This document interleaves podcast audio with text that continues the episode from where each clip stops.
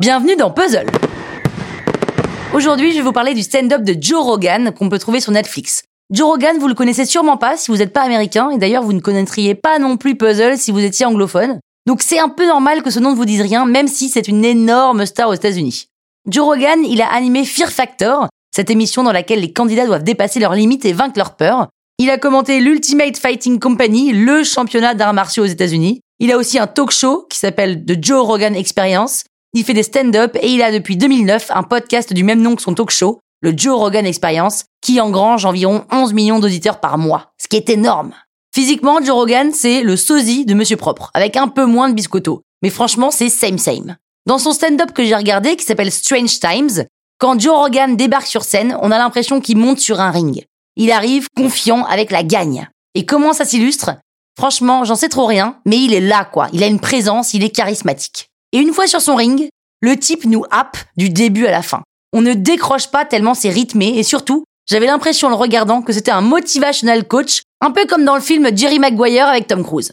Une sorte de gourou inspirationnel, celui qu'on vient écouter quand on a des problèmes à la maison, qu'on veut changer de vie ou qu'on veut remonter la pente après un décès ou un gros échec. Car Joe Rogan a l'assurance de ses motivational coachs américains. Il donne l'impression que rien ne peut l'atteindre. Il a la gagne. Et donc là, sur scène, il arrive les deux bras en l'air, le public applaudit comme des dingues, enfin, plutôt comme des vrais fans, et lui, il dit Ouh! What the fuck, Boston? God damn! Good to be here! Fuck! Trois gros mots dans sa phrase d'introduction, déjà, ça annonce la couleur. Il a un micro à la main, mais il parle tellement fort qu'il pourrait franchement ne pas en avoir. J'imagine donc qu'il se sert du micro comme un outil pour que ses paroles aient plus de poids plutôt que pour qu'on l'entende. On sent très rapidement que l'audience est adepte du style de Joe Rogan. Et le style de Joe Rogan, c'est quoi? C'est la provocation, le cinquième degré, le cynisme, le foutage de gueule. En fait, on pourrait presque dire, presque, hein, que Joe Rogan, c'est le Gaspard Proust positif. C'est-à-dire que on rit jaune avec Gaspard Proust, il met un peu mal à l'aise, on sait pas trop bien si on a le droit de rire ou pas, s'il pense tout ce qu'il dit, et on rit aux éclats avec Joe Rogan tellement c'est fait avec une énergie de dingue qui serait presque une sorte d'autorisation à rire de ses blagues. Parce que oui, Joe Rogan, il est hyper dynamique et à la fin de son spectacle, il nous donne envie de faire les choses à fond, même si c'est pas du tout le sujet de son show. Parce que dans son show, justement, il nous parle de chats, de sexe, de religion, du mot gay, des femmes, des véganes. Franchement, c'est drôle. Mais ce qui est fascinant, c'est lui.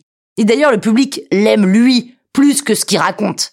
Mais il l'aime tellement qu'à chaque mot qu'il prononce, il y a une esclafade dans le public, et franchement, on a du mal à entendre la suite de sa phrase. Joe Rogan, c'est typiquement le type qu'on a envie d'avoir dans une soirée, parce qu'on sait qu'il va mettre l'ambiance. C'est celui qui va faire démarrer une contre-soirée dans une cuisine.